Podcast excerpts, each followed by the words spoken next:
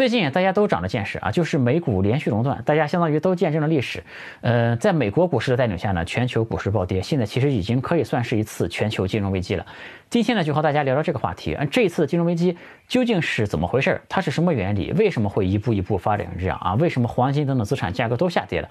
还有就是未来会怎么发展，以及我们应该怎么办？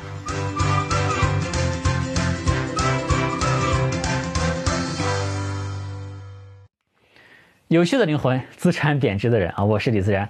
嗯，今天我们这个视频直接切入正题啊。首先我就说一下这次美股暴跌的原因。我总结下来大概有三个原因啊。第一个呢，就是美国股市的估值现在本身就在一个高位，或者说它本身呢就存在一定的泡沫，这是这次暴跌的先决条件。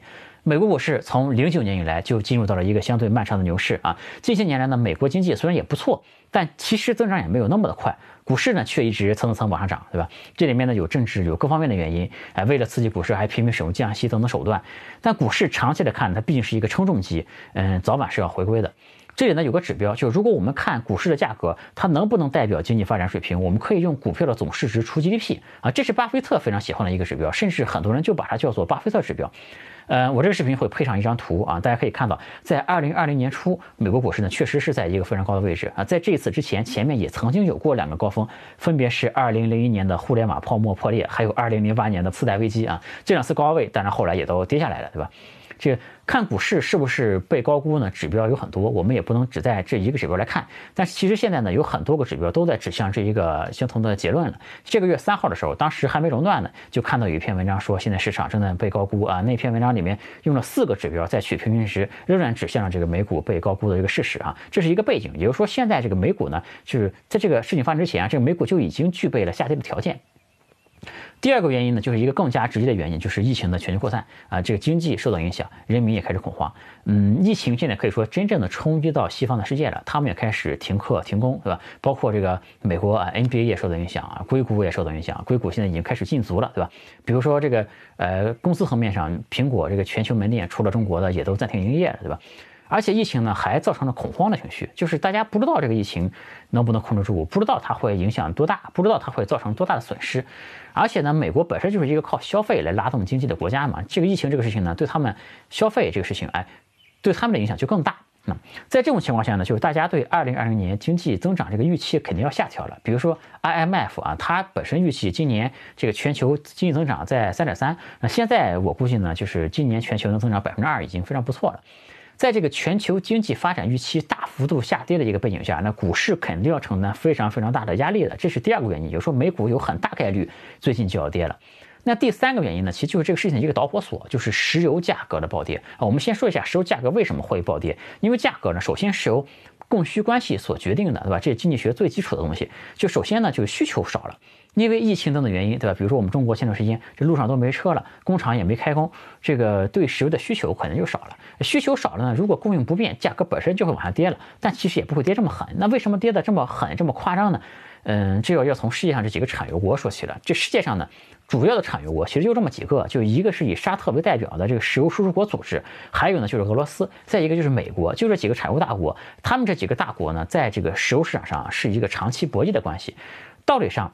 这几个大国，对吧？联合起来，哎，联手就可以决定这个市场上石油的供应量，从而呢就可以控制价格了。但他们之间呢，就毕竟每个国家都有各自的利益嘛，就它是一种博弈关系，没法拧成一股绳，对吧？它各自都心怀鬼胎这种，这种博弈的这个根本点在哪里呢？就是归根结底啊，大家都希望别人。来限制产能，因为别人限制产能，对吧？这个供应量少了，这个价格就会往上涨，然后自己呢就能多卖一点，对吧？他是希望别人限制产能，自己敞开了卖，或者自己能够偷偷多卖一点，对吧？因为前面呢就曾经哎沙特和俄罗斯把这个产能约定好嘛，但沙特就老怀疑这个俄罗斯在偷偷的卖油，哎，这个事儿呢俄罗斯也没法做的公开透明嘛，这俄罗斯又不可能请沙特的人来，这个在沙特的人的监督下生产石油，这也不可能，对吧？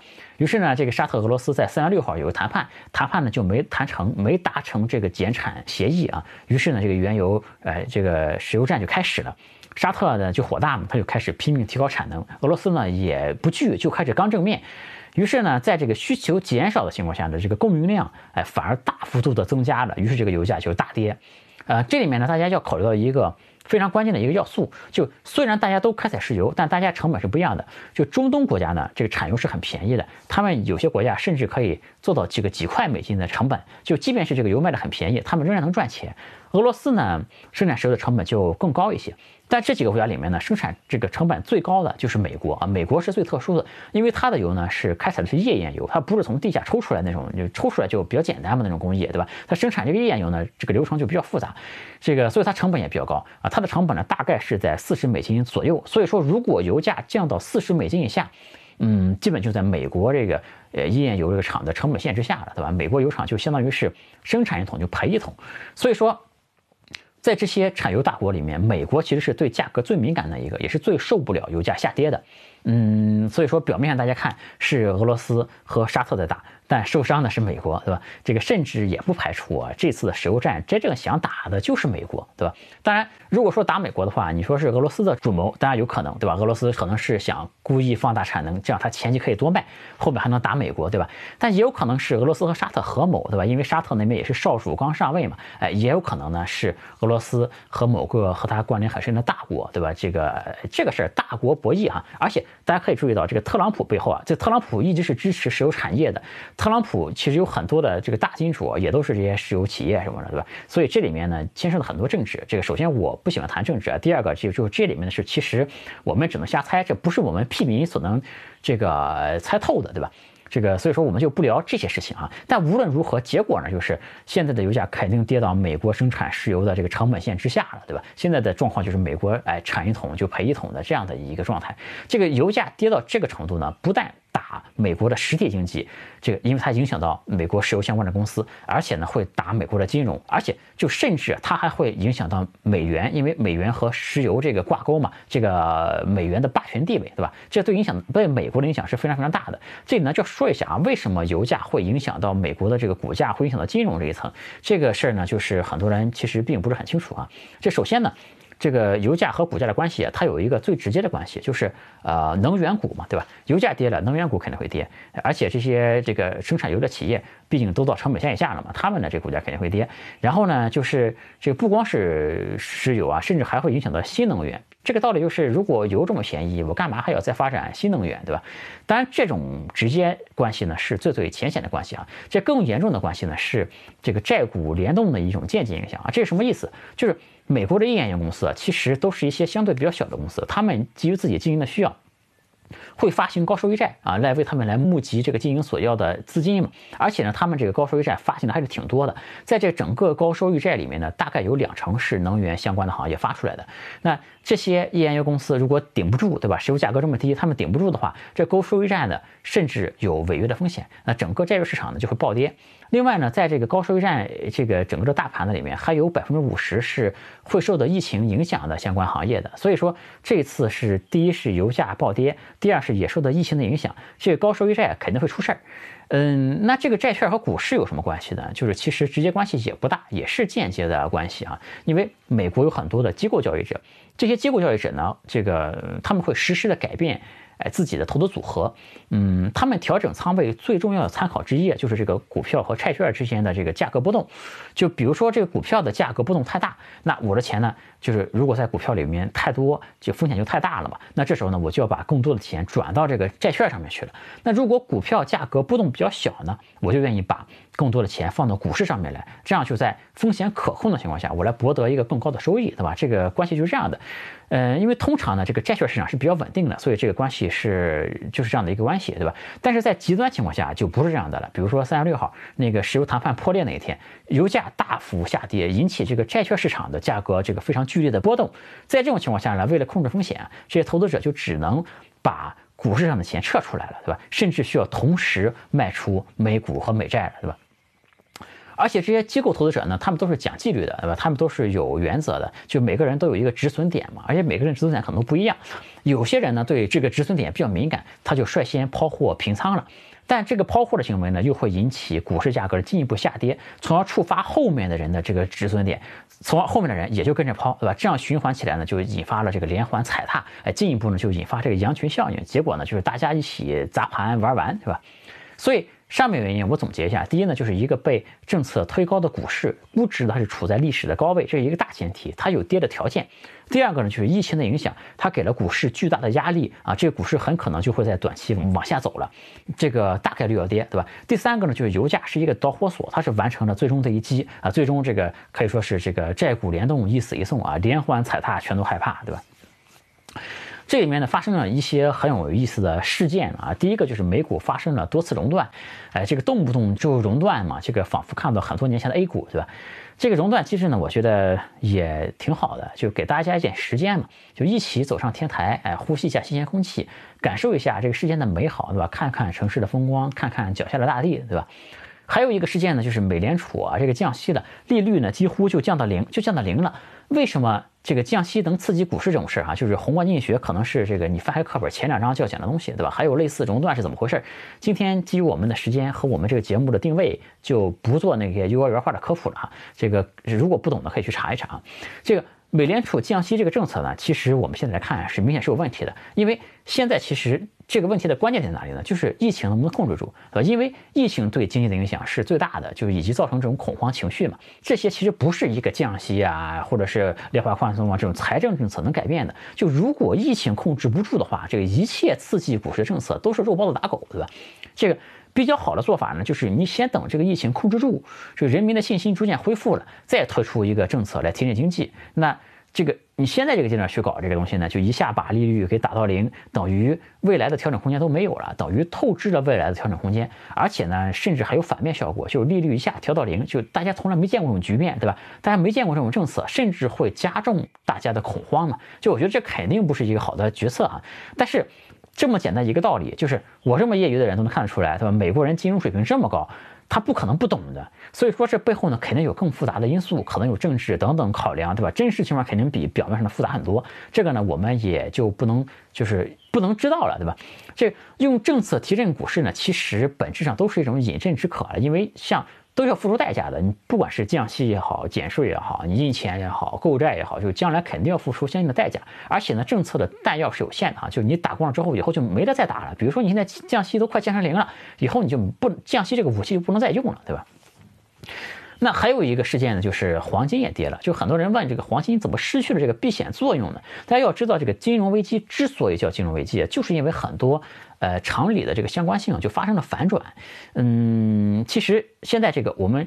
就来看这个美国企业的负债也是在历史高位的啊，因为美国企业本来是有一些回购股票等等行为的，这个现在越来越少了。这个本来股票的流动性就有所降低，加上市场呢又出现这种极端情况，这个持续下跌，这个流动性呢就很成问题。为了补足这些流动性的问题呢，就大家都会卖出别的资产，也包括黄金啊，甚至也包括一些别的资产，就和比特币等等，这都会卖出。所以说。这个所谓的相关性啊，在这个极端情况下，可能都不管用了啊，这也是黄金下跌的一个原因。哎，这个还有很多人就问，这个比特币为什么也跌这么惨？哎，这也是一个那个呃，大家关注度比较高的一个事件啊。这首先最重要的原因其实是。这个市场上，这个炒币的绝大多数人就都是傻屌啊！这个他们都在期待一个什么呢？期待一个所谓的减半行情啊！因为比特币算法的原因，几个月之后呢，比特币这个产出呢就会减半，大概可以理解成就是以前这个世界上每十分钟会产生十二点五个比特币，减半之后呢，每十分钟就只能产出六点二五个比特币了，就是供应量减少了嘛？那个。多数比特币玩家呢，就都在期待这个行情，认为只要比特币减半了，这个价格就会一路往上走。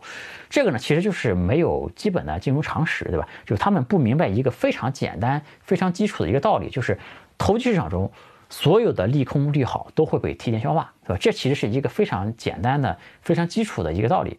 嗯，所以说我们当然不能预言这个减半后价格肯定会跌，但是减半行情本身就是不存在的，对吧？因为它肯定早就被提前消化掉了。我们也看到一九年。讲了这么多，对吧？这个消息不是说最近大家才知道啊，是比特币有比特币代码的时候就注定了这个事儿，就早就被消化掉的一个事儿，对吧？这个还很多人傻喝的加了杠杆等减半上涨，对吧？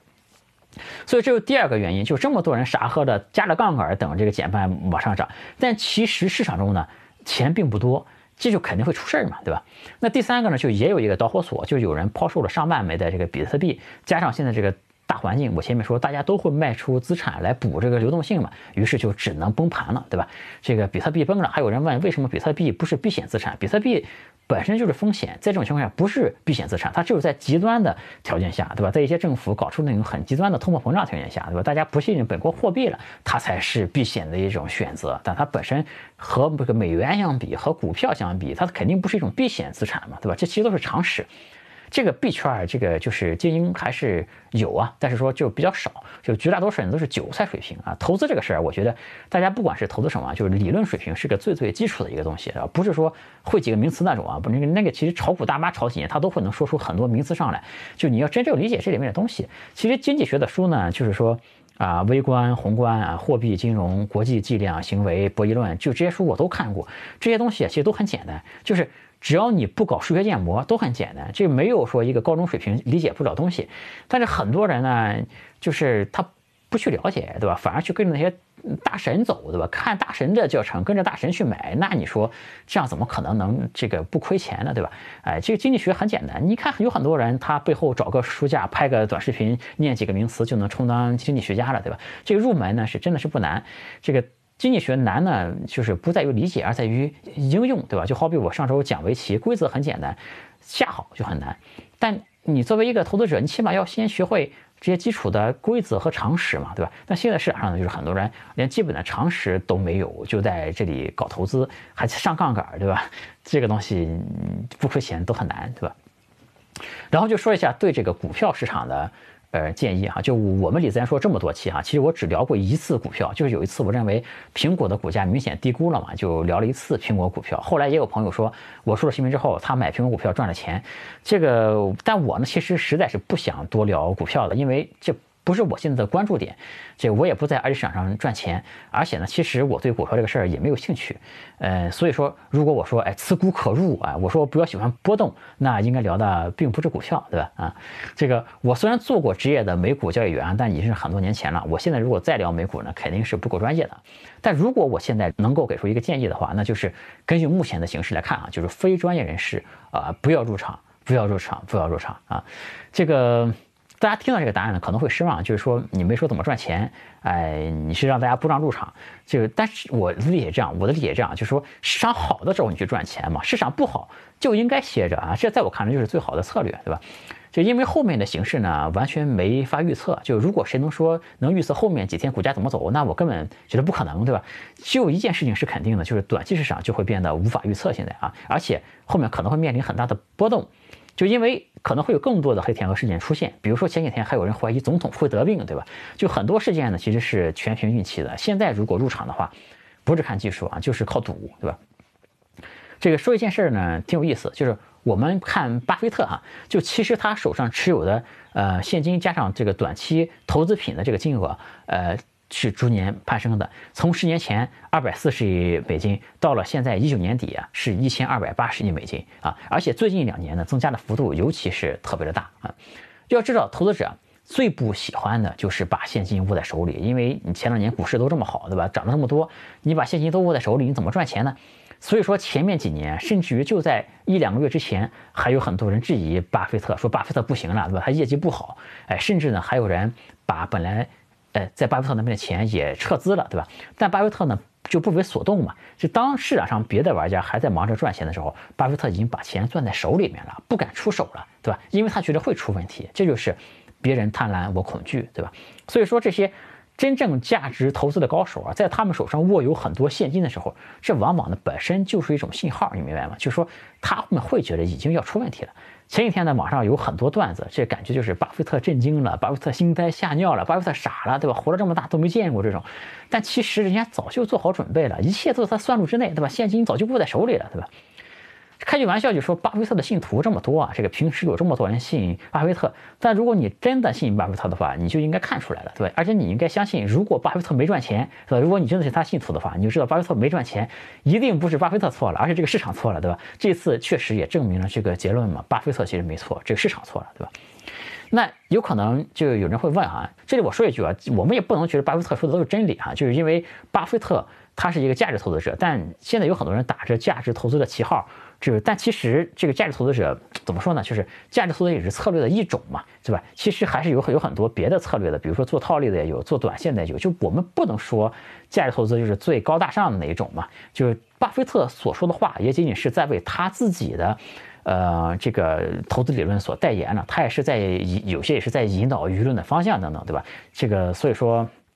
他说：“哎，我一辈子没见过这个事儿，对吧？那你看他其实早就把钱都握在手里面了，对吧？所以说也不能说巴菲特说的都是真理，但我们如果看巴菲特背后的行为，哎，他一切都是想得很清楚的。”那这时候呢，可能有人会问，就是能不能做空？现在，比如说桥水也做空了，对吧？当然，从理论上讲呢，就每一次反弹，每一次短期反弹都是一个做空的机会。现在，但是做空呢风险很大，就还是说不专业的人呢就不要去碰，因为这个做多和做空虽然一个是买涨，一个是买跌，但做空的风险是远远大于做多的，对吧？而且如果我们事先来看，你敢做空吗？也不敢，因为你即便知道这个市场有问题。这个你也不知道它什么时候会出问题，对吧？因为肺炎呀、油价都是黑天鹅嘛，对吧？就不是这个能预测出来的。有个电影。呃，推荐大家看一看那个电影叫《大空头》，呃，就说有些金融玩家在次贷危机的时候就看出来有问题了，对吧？于是他们就做空，但很多人呢还没等到崩盘那一天，自己就要爆仓了，因为这个宏观经济这么大的一个体量，对吧？这个它即便有问题，也没法准确预测什么时候会爆发出来，这个可能要呃几年之后这个问题啊才能显现出来，呃，而且几年时间呢就已经足够让一个做空者倾家荡产了，而且呢。这个短期来看，呃，这个黑天鹅的概率也很大，而且今年还是大选年嘛，这里面就掺杂了很多的政治的因素啊，等等东西。因为美国很多老百姓的钱都在股市里面，对吧？就从政治，它会影响到大选的结果嘛。所以说，嗯，太多事儿没法预测，而且不单单是一个从经济方面去预测的一个事儿啊。还有人可能就会啊在乎能不能抄底，嗯，抄底呢，我个人的判断是现在不是时候，因为你要等到。这疫情得到控制，什么时候看到这个疫情？比如说像中国是这样，对吧？疫情控制住了，感染人数开始在往下降了，新增人数也几乎没有了，这时候才能考虑，因为这个疫情还是对这一次这个金融危机影响最大的一个因素。另外呢，就是我们在看它的这个高收益债的市场，对吧？各个指标啊，收益率啊等等，是否恢复到了接近正常的一个水平啊？市场流动性有没有增加？如果这些指标都判断下来还 OK 啊，那可能是一个呃，才是能到一个能抄底的时候啊。然后呢，我们就说一下这个事儿未来会怎么发展。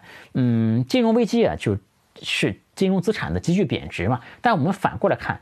这次呢，其实没有哪个行业是真正是行业毒瘤那种啊，因为我们看二零零一年互联网泡沫那一次，其实是因为互联网公司没有带来大家期待中的那种改变嘛。就互联网公司当时估值都这么高，但是就都赚不到钱，对吧？其实互联网真正改变这个世界是很往后，有很多年之后的事儿了。我觉得甚至于说，可以说是在移动互联网开始之后，就乔布斯发布 iPhone 四之后，互联网才真正对世界经济产生了这么大的影响力，对吧？那二零零一年这么早的时候，互联网确实这个行业就是有问题，对吧？那二零零八年的一次呢，就是次贷危机的，就是金融泛滥导致大量的次级按揭，对吧？这个其实也是有产业的原因的。但这一次我们看下来，其实不管是产业、人才、这个竞争格局、哎，国际形势等等，就就其实没有发生特别剧烈的变化，对吧？其实油价、疫情都是短期，或者至少说我们希望它是相对短期的东西。所以说。嗯，看下来呢，可能比零八年要更加乐观一点。但是这次呢，有一个变数就非常不好说，就是当然这一次金融危机，首先短期对金融打击很大，对吧？在长期来看，有一个很大的变数，就是之前这个世界上，呃，中国和美国这两个大国呢还是正利率的，对吧？现在呢，美国的利率归零了，正式进入到了一个美元零利率的一个时代了，这是以前从来没出现过的，这是一个非常大的，而且是一个长期的变数。这里面呢有很多的逻辑。呃，这个世界可能很多逻辑都会变，对吧？会变成什么样，我们不知道，就因为我们从来没经历过。就别说我，我觉得就是最顶级的经济学家，可能也未必能说得很准。嗯，而且后面随着这个放水刺激经济啊，就等等东西吧，就我们不管是创业也好，还是做企业也好，甚至连这些融资渠道、融资的方式等等，都可能发生重大的变化。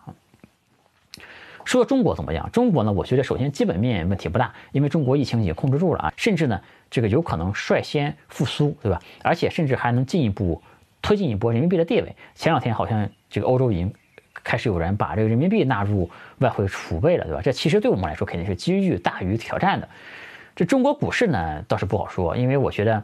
对于这个全球金融危机来说，就是你去分析那个最根本的原因是有意义的，也是有道理的。比如说我们前面说，二零零一年互联网，对吧？二零零八年的次贷，以及这次的新冠病毒加油价，我们都能分析出这个根本原因出来。但如果你再分析那些受到波及的国家，再去找原因，我觉得意义就不大了，因为这些都不是根本的原因了，它只是受到波及嘛。那你怎么说，其实都能解释得通。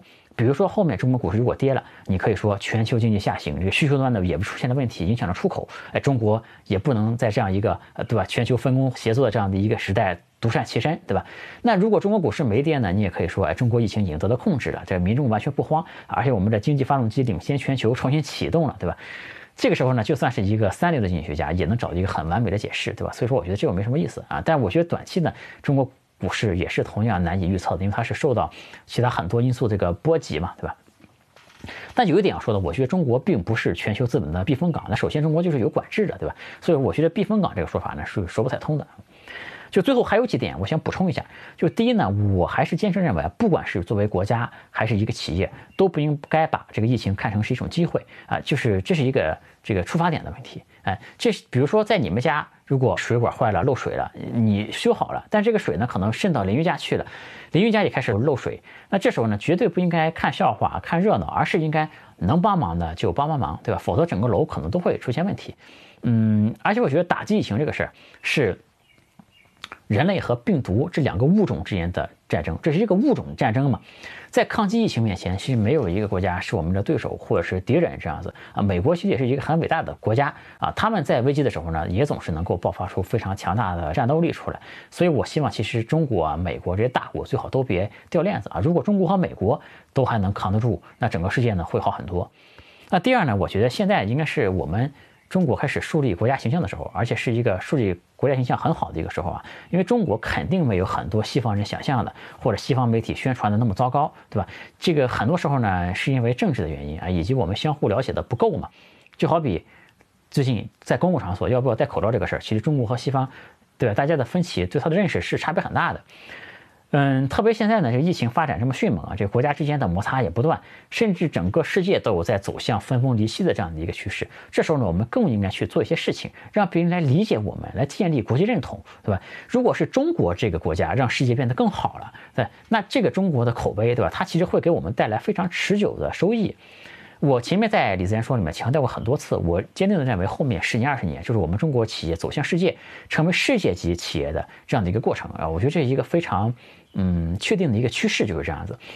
但是呢，我们说回来，就只有当我们中国这个国家品牌立住了，我们的企业走出去才能立住啊！只有当我们中国这个国家受人尊敬了，我们中国人在海外，我们中国的公司在海外才能受人尊敬啊！第三呢，就是在我们中国，我们也特别。警惕，嗯，这个病毒二次爆发的可能性，因为。这个就是在全世界的局势都得到控制之前，是绝对不能掉以轻心的。因为现在从国外回来的人很多，而且呢，也并不是所有回来的人都加以强制隔离嘛。有一些人国外回来之后就可以上街上去走了。哎，这种情况下呢，就是大家都复工了，对吧？这个外面的人也多了，加上很多人可能心理上也松懈了，呃，还是有一些风险在的，对吧？所以不能简单的认为我们对疫情已经成功了，要把抗击疫情这个事儿坚决的干到底，一直等到世界上。都没事了，我们才能彻底的来放松，是吧？今天这个我们聊的这个话题啊就很大啊，这个其实这里面很多话题都可以展开再聊，但是呢，就是我也都不想展开，都放在这一期里就都聊掉了嘛。因为我其实不太喜欢聊财经相关的话题。这次为什么聊呢？因为确实有很多人问，而且呢，我搜了一下，就也没看到财经区。有人讲这个事讲得很好，这个，但这件事儿呢，其实对我们做商业也好，做创投也好，都是挺重要的一件事儿。所以呢，这里我就临时客串一下，成为一个讲财经的一个人。但其实我个人财经水平非常有限啊，也是才疏学浅。我个人真的是这样来认为的啊。这个，而且我也不是一个金融从业者，现在啊，观点呢都是一家之言啊，希望大家多多的独立思考啊。这个未来呢，我还是希望能够少聊财经，别把我逼成一个这个不入流的经济学家，天天聊这个经济方面的事情，对吧？啊，我还是希望能够成为一个靠哎聊聊商业、聊聊科技来给我做些引流，然后再去聊人文的一个哎这个视频 UP 主，对吧？这是我想做的事情，我是坚决不想往财经区去发展的。有趣的灵魂聊科技人文啊，我是李自然。今天这一次这个二零二零年的金融危机就和大家聊到这里，我们下次见，拜拜。欢迎加我的个人微信，我的微信号是李自然八九九，全拼的李自然，数字八九九，李自然八九九。我们有一个社群，大家一起来讨论商业、科技、互联网。